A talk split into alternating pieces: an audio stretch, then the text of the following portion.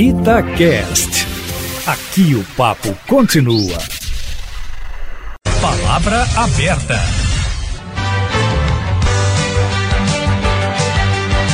Diante das restrições que fazem as pessoas permanecerem em casa, evitando a disseminação do coronavírus, parte da população lembra do direito de ir e vir alegando a necessidade de trabalhar ou circular pelas ruas para outros compromissos, parcela dos brasileiros está inconformada com o isolamento social. A quarentena levou até ministros do Supremo a se manifestar. Para falar sobre o direito de ir e vir diante da pandemia da Covid-19, estamos recebendo o advogado, mestre em direito político e doutorando em direito constitucional, Flávio Bozon. Doutor Flávio, bom dia, obrigado pela presença. Bom dia, Eustáquio. Bom dia, Kátia. É, eu que agradeço a presença e agradeço aqui a oportunidade de poder é, falar um pouco sobre esse tema que tanto nos atormenta aí no último mês. Muito obrigada, professor Flávio Bozon. E agradecemos também pela presença aqui no Palavra Aberta do sociólogo Luiz Flávio Sapori. Seja bem-vindo, professor, mais uma vez. Bom dia para o senhor. Bom dia, Kátia. Bom dia, Eustáquio. Bozon. Prazer conhecê-lo pessoalmente.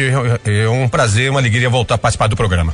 Começando com o professor Bozon. Começando com o doutor Flávio Bozon, os prefeitos, governadores estão certos, eles estão amparados em lei ao determinarem o isolamento social, fechamento de comércio e orientando as, as pessoas a ficarem em casa?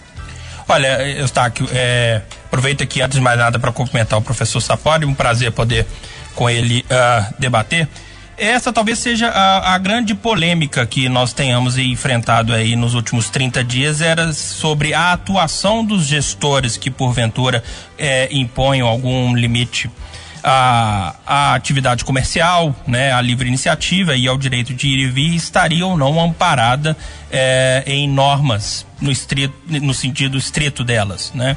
E o que nós vimos, primeiramente, né, que o Supremo Tribunal Federal, é, no julgamento da semana passada, referendou esse tipo de comportamento, né, e mais, eu não digo só amparada na, na lei, no sentido estrito, eu acho que está amparado em valores fundamentais e universais, que é a busca pela proteção à vida. O Estado está aí, assim formado já há alguns séculos, com um, um dever fundamental que é, em primeiro lugar, proteger e assegurar a vida. Em segundo lugar, sim, assegurar a liberdade. Depois nós podemos pensar, talvez, em propriedade, livre iniciativa, esses valores mais, digamos assim, é, do mundo uh, capitalista. Mas os primeiros valores da formação do Estado é assegurar a vida e a liberdade. E a vida em primeiro lugar. E ao que nós vimos, uh, toda essa orientação dos gestores na, estão fundamentadas nesse valor fundamental de proteção à vida, que é a primeira coisa é, é, que o Estado deve de alguma forma é, buscar. E tem mais, né? O que a gente encontra é que o governo federal editou a lei 13292 no início do ano, né? Já é, de alguma forma estabelecendo as medidas de isolamento social e até a quarentena é, é, daqueles, porventura, por exemplo, é, identificados com a doença. É, depois veio o decreto de calamidade, veio o decreto regulamentador. Então, eu entendo, a meu juízo, que uh, os demais gestores, sejam eles governadores do estado, sejam eles os prefeitos, identificadas as peculiaridades locais, os direitos locais, e aí é competência de cada gestor local é, a trabalhar no sentido das peculiaridades locais. Então, portanto, identificadas essas peculiaridades que só eles sabem, eles poderiam sim editar as normas, desde que amparadas é, nessa busca da defesa desse valor fundamental que é a vida. É, professor Flávio Bozones, passar a palavra para o sociólogo Luiz Flávio Sapori, é, mais uma, um questionamento para o senhor. As pessoas que alegam direitos de ir e vir, elas não têm nenhuma razão e não haveria nenhuma exceção, mesmo diante da pandemia do coronavírus? As exceções existem, né? E estão aquelas preconizadas no, nos, nas inúmeras normas já editadas desde o início dessa pandemia. Eu citei a Lei Federal 3292, tem o decreto 10282 também no plano federal, né? E aqui uh, depois nós temos o decreto estadual e de, os, os, inúmeros decretos ed, editados pelos diversos uh, municípios de nosso estado de Minas Gerais e de todos os municípios é, é, país afora. E todas essas normas foram estipuladas as atividades tidas como essenciais, né? Atividades que elas devem de alguma forma permanecer e aqueles vinculados a essas atividades, e aí nós estamos, por exemplo, a falar é, dos órgãos da imprensa, nós estamos falar dos profissionais de saúde, é, nós temos a, a, questão da limpeza urbana, do transporte uh, coletivo, né, enfim, e, e, dentre outras, essas que me recordo por hora, essas são atividades que devem permanecer e essas pessoas continuam a, a, a ser autorizadas a ir e vir. E mais, eu acho que cabe aqui um esclarecimento, não existe uma proibição de ir e vir que é o lockdown né, o termo inglês lockdown, que é, ficou muito famoso nessa pandemia. Né? Isso, esse, esse gesto extremado em que as pessoas devem ao contrário do que nós estamos eh, vivendo hoje, que é a recomendação de permanecer em casa. Né? No lockdown, as pessoas devem ficar em casa, pena de incorrer em algum delito. Nós vivemos, tivemos isso, né? Na Itália, depois que a, a crise explodiu, tivemos isso na, na Espanha também, é, a ideia do lockdown. Aqui não, nós temos aqui o que? Uma recomendação de que as pessoas fiquem em casa e uma proibição de que determinadas atividades comerciais uh, deixem de operar. Para quê? Para justamente não estimular que as pessoas saiam de casa. Né? Então, uh, o direito de ir e vir, com algumas limitações, repito, fundamentadas nesse na proteção desse valor fundamental que é a vida, ele não, ele continua uh, em vigor né, mas de uma forma, digamos assim, um pouco mitigada, né, diante dessa recomendação. Agora passando a palavra para o professor Luiz Flávio Sapori. Professor Sapori, o doutor Flávio Bozon falou do ponto de vista legal, do ponto de vista jurídico. Agora, do ponto de vista sociológico, quando o, os governantes dizem os estabelecimentos comerciais não devem funcionar, não podem funcionar, os alvarás estão suspensos e a população deve ficar em casa, não é uma ordem, é uma recomendação. Sim. Como é que as pessoas reagem a isso na sua visão e como é que elas estão reagindo aqui no Brasil? Bom, a reação das pessoas, dos cidadãos, dos comerciantes, dos empresários, vai depender da sociedade. Tem sociedades né, onde a, a, a, reação é muito mais disciplinada, como é o caso, por exemplo, um, pouco da China. Na Itália a gente tem observado isso de maneira muito clara, na Espanha, na, na Europa de maneira geral o cidadão, de alguma maneira, no seu dia a dia, ele tem uma consciência, Eustáquio, muito clara, muito precisa de que o interesse individual dele, é, as liberdades individuais têm limite, como né, o professor Bonzon chamou atenção. O cidadão europeu, de maneira geral, da história da Europa, né, da história da, da democracia, do Estado de Direito europeu, eles desenvolveram essa consciência cidadã. Né? O individual não se sobrepõe ao coletivo a despeito das suas prerrogativas, né? da, da, das suas liberdades básicas. Esse é um problema na sociedade brasileira. Né? Tanto que é, o isolamento social no Brasil tem sido a meia boca. Né? Os dados de São Paulo são muito preocupantes. Em Belo Horizonte, em Minas Gerais, de maneira geral, até que a gente tem conseguido resultados bastante satisfatórios revelando que no nosso estado, nós belo-horizontinos, né, da região metropolitana, temos um nível de consciência coletiva um pouco maior, né, um pouco mais de alguma maneira mais incisivo de que em outros estados. A situação do Nordeste, por exemplo, a situação de Manaus é muito reveladora disso. A, a, o agravamento da situação em Manaus, ou mesmo em Belém, né, no Pará, é, é muito em função do descompromisso das pessoas com essa disciplina, com respeito dessa decisão né, ou dessa, desse compromisso coletivo. É, infelizmente, esse é um, é um, fenômeno muito característico da sociedade brasileira, onde a individualidade se sobrepõe muitas vezes, é uma individualidade muito egoística, né, muitas vezes se sobrepõe a, aos parâmetros coletivos, à segurança coletiva, ao bem-estar coletivo. Isso é uma marca, infelizmente, da sociedade brasileira, da história brasileira. Explica, Eustáquio, em boa medida, por que, o isolamento social no Brasil não tem sido tão efetivo como poderia ser né? Em, outra, em outras sociedades. É, voltando a ouvir o professor Flávio Bozon, outro fenômeno já que o Flávio Sapori falou de fenômenos da sociedade brasileira, outro fenômeno até mundial são as fake news. Professor Flávio Bozon, em que sentido as fake news nesse momento comprometem a informação a respeito do que a lei prevê sobre quarentena, sobre direito de ir e vir, eh, sobre isolamento social e sobre essas necessidades? O que, que realmente sobrepõe um direito né? Em que, em que medida as notícias falsas estão comprometendo e principalmente as redes sociais? Olha, Kátia, é, é, é, esse problema das fake news eu acho que talvez seja um dos, o maior problema da, da atualidade. E ela, evidentemente, eu acho que isso não se restringe né, às suas consequências né, na na, na pandemia que estamos aqui a viver, né? Nós enfrentamos isso nas últimas eleições, vamos enfrentar esse ano agora e talvez pior ainda é, na, na, na de 22, né? Com aprimoramento da tecnologia é, de disseminação e de fabricação é, dessas notícias falsas. E especificamente com relação à pandemia, eu acho que a consequência talvez mais grave com de, dessas fake news é primeiro a desvalorização das instituições. Né? Nós temos instituições seculares é, formadas de alguma forma para dar alguma estrutura ao nosso Estado, né, instituições que, que goz, deveriam gozar de uma credibilidade, né, e que vem sendo, essa credibilidade é essa que vem sendo de alguma forma é, é, é, implodida por meio das fake news. E aí as pessoas às vezes preferem acreditar num, num, numa pessoa que, que sabe-se lá com qual. Uh, é, é, ímpeto e qual, qual formação vai a um, um, um, um Twitter, vai, grava um vídeo no YouTube para poder falar algumas coisas sem respaldo científico algum. Né? Por quê? Porque aquela manifestação dessa pessoa talvez seja mais uh, confortável para aquele que ouve. As pessoas não querem descobrir, chegar à verdade, elas querem chegar àquela informação que elas acham mais interessante para elas próprias. Né? O pensamento um pouco egoísta, como disse o professor Sapori é, aqui um pouco antes. Né? Então isso gera um prejuízo muito enorme, por, por exemplo, na questão do combate à, à, à pandemia. Né? Existem essas recomendações das entidades internacionais de saúde, da, do, do, das entidades médicas nacionais também.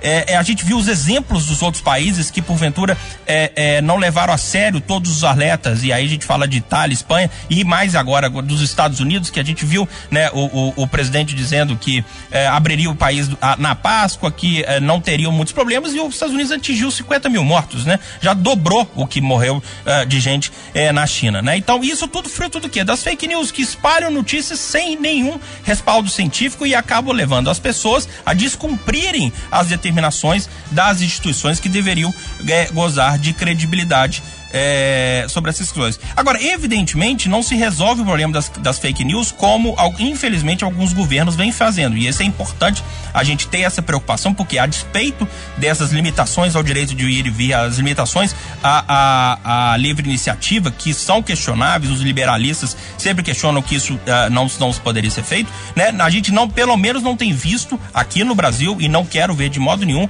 alguma forma de censura, de restrição à liberdade de informação. Infelizmente, é coisa que já aconteceu uh, no nosso país vizinho. Bolívia, Peru uh, e Guatemala, por exemplo, estão a, a, a criminalizar é, a, a, a, liberdade de expressão sobre a escusa de se combater a fake news. A Hungria também fez isso. Isso é muito triste, porque combater, é, é, restringir ir e vir para proteger a vida, ok, isso a gente tem. Agora, restringir a liberdade de expressão com o viés de supostamente combater as fake news, o que é muito difícil de ser feito e não é a solução, aí sim nós teríamos um problema democrático que seria, de qualquer forma, inaceitável. Voltando para o sociólogo Luiz Flávio Sapori, pegando esse gancho das fake news, as pessoas ficam sem saber no que acreditar, que notícia é verdadeira e que notícia que não é, principalmente chegando pelo WhatsApp. É verdade. E a gente viu nas últimas semanas um desentendimento, principalmente do governo federal, entre o presidente Jair Bolsonaro e o ex-ministro Luiz Henrique Mandetta sobre o isolamento social. O presidente querendo liberar né, a volta das pessoas às ruas, o, o funcionamento do comércio e o, o ex-ministro Mandetta defendendo o isolamento social.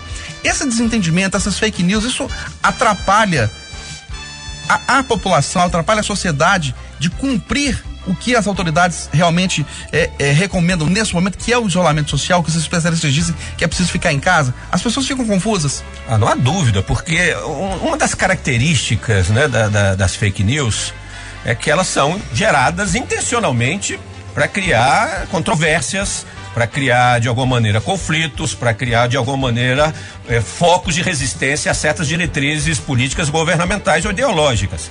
É, quando a gente está usando a expressão fake news, né, nós não estamos falando né, de indivíduos que muitas vezes propagam notícias ou é, de alguma maneira comentários por livre iniciativa, como disse o professor Bolzó, dentro de uma lógica de uma liberdade de opinião e expressão.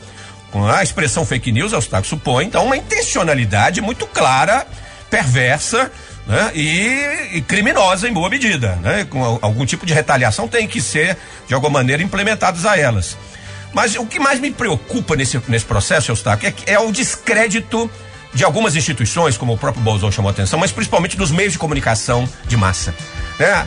O rádio, a televisão, o jornal, né? que são instituições tradicionalmente, né? já há alguns séculos, principais veiculadoras de informações e de comunicação, elas são colocadas é, de alguma maneira em terceiro plano com as fake news.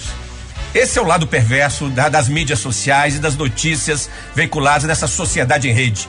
É uma expressão que a gente usa muito nas ciências sociais, né? Esse mundo em rede que se cristalizou pela internet, pelas mídias. Então, o, o principal problema né, então das fake news, do meu ponto de vista, é, é, colocar em descrédito os meios de comunicação mais tradicionais, como o rádio, a televisão, os jornais. É, essas instituições passam a ser desacreditadas. E aí a boataria se dissemina. As fake news nada mais são do que os boatos do, né, do tradicional, do convencional, sem qualquer base, sem qualquer fundamento. Ah, então, esse descrédito gera uma anomia na sociedade, uma falta de referências morais mais claras. Ah, isso fomenta uma sociedade muito individualizada no sentido perverso do termo. Ah, não uma sociedade onde a individualidade se afirma como as garantias fundamentais, mas uma, uma individualidade se sobrepõe às instituições sociais, aos parâmetros coletivos da vida em sociedade. Isso é muito ruim. Esse, mas de alguma maneira são dimensões que convivem.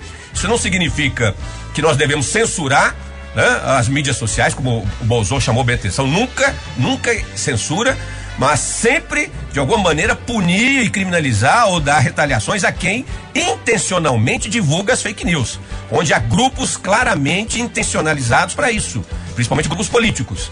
É, aí sim, aí nós temos que ser firmes, temos que ser duros de alguma maneira, as instituições políticas, jurídicas têm que se afirmar. Professor Flávio Bozon, neste momento também é muito comum a politização de qualquer assunto aqui no país. É, dependendo do ponto de vista que se defende, ou você é de esquerda, ou você é de direita, ou você é pró-Bolsonaro, ou você ainda é seguidor do Lula, enfim, esse é um fenômeno ainda muito comum na sociedade brasileira.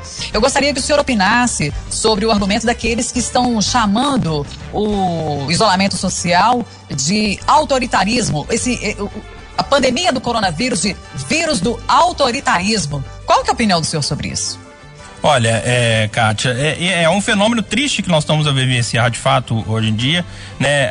Uma sociedade é, um tanto quanto é, é, maniqueísta, né? Ou você tá de um lado ou você tá de outro, não existe o meio termo, não existe o bom senso, é, e, e, essa divisão, né? Em, em, em, a cada um vive na sua bolha de rede social, não conversa com o outro lado, não enxerga o outro lado, e essa divisão é muito ruim é, para qualquer sociedade é, em geral. E isso prejudica sobremaneira o debate. Né? E aí, no caso específico, o debate sobre a, as medidas de isolamento social voltadas, é, de alguma forma, para é, assegurar o, o, a manutenção da vida, assegurar a saúde, né? evitar que haja um colapso do sistema de saúde e evitar que hajam mortos e muitos doentes né? Então, essa divisão é de fato muito ruim mesmo, isso prejudica é, é, é sobremaneira o debate, porque a, até aqueles que são críticos de alguma forma às medidas de isolamento social, pode ser que em algum momento tenham sua razão, né? E as críticas podem vir a melhorar de alguma forma, tornar às vezes o isolamento é, é mais eficaz num determinado setor e, e, e mais livre no outro setor, mas isso tem que ser entendido como uma forma de contribuição para se chegar né, naquela boa política no, no lugar é, no lugar comum. Agora, sobre a pergunta se isso seria de alguma forma medida de autoritarismo, né? Eu acho que de jeito nenhum, de modo nenhum. É, é um momento ímpar, é um momento de crise mundial, uma crise uh, que que talvez as duas últimas gerações certamente uh, não viveram, né? Comparável àquelas que tivemos no início do século passado, com gripe espanhola, guerras, é, crise de 29, enfim. Então, e no momento de crise, né, é, é, é, é necessário que se faça né, um, um, aquilo que o, o, o um, um, filósofo constitucionalista italiano, Zagrebelski, Gustavo Zagrebelski, fala em pensamento do possível. Né? É, é, o que, que você deve buscar, né? dentre todas as alternativas, o que é possível para se assegurar o cumprimento de valores constitucionais como liberdade é, é, e, e livre iniciativa, mas também para outro uh, valor fundamental que é a proteção à vida. E dentro das alternativas aqui colocadas e re respeitando as, as entidades internacionais, respeitando os exemplos de outros países, eu acho que isso é o mais concreto, né? Que aquele uh, Atila, o infectologista, ele disse que nós temos o, o, a sorte de ter uma máquina do tempo. Nós sabemos aqui no Brasil o que vai acontecer uh, daqui um mês, porque os outros países passaram por experiências semelhantes. Aqueles que foram menos rígidos nas medidas de quarentena enfrentaram um número absurdo uh, maior de mortes do que aqueles que foram mais rígidos, né? Enfim, não há um autoritarismo, a meu juízo, de jeito nenhum. O que há é medidas justificadas dentro do ordenamento jurídico constitucional e internacional de proteção à vida, respeitado dentro do possível as liberdades individuais. Professor Sapori, as prefeituras, governo do estado, governo federal já estão estabelecendo protocolos de retomada da atividade econômica. Muitos lugares já retomaram, alguns lugares já retomaram, outros, muitos vão retomar a partir de maio. Você, o senhor vê um perigo de que a população enxergando esse movimento pense assim: ah, tá tudo bem, vou sair de casa e a situação se agrave? Ah, muito bem, Eustáquio. Não há dúvida que essa flexibilização do isolamento social, que está agora sendo induzida por várias prefeituras e alguns estados brasileiros, ela, em alguns casos, eu diria que ela é prematura. Na verdade, a partir do que os especialistas estão dizendo. Considerando né, a, a ciência, a quem entende epidemias, de pandemias, está dizendo que no caso brasileiro, em caso aqui até de Minas Gerais, o pico do, né, da ocorrência né, da, da doença vai acontecer agora no mês de maio que o ideal seria flexibilizar, a gente retomar aos poucos a atividade econômica, retomar um pouco o dia a dia da cidade após a passagem do pico. Né? Então, eu suponho que maio seria um momento mais adequado, né? considerando o conhecimento científico já disponível para isso. Mas está muito claro que a pressão política que o segmento empresarial tem feito aos governantes é muito grande. Eu diria até infelizmente. É, podemos entender como pequenos, médios, até grandes empresários estão sofrendo os impactos perversos desse isolamento social. Não há dúvida. A recessão econômica é inevitável. Com ou sem isolamento social. É isso que me parece importante perceber, Kátia Eustáquio.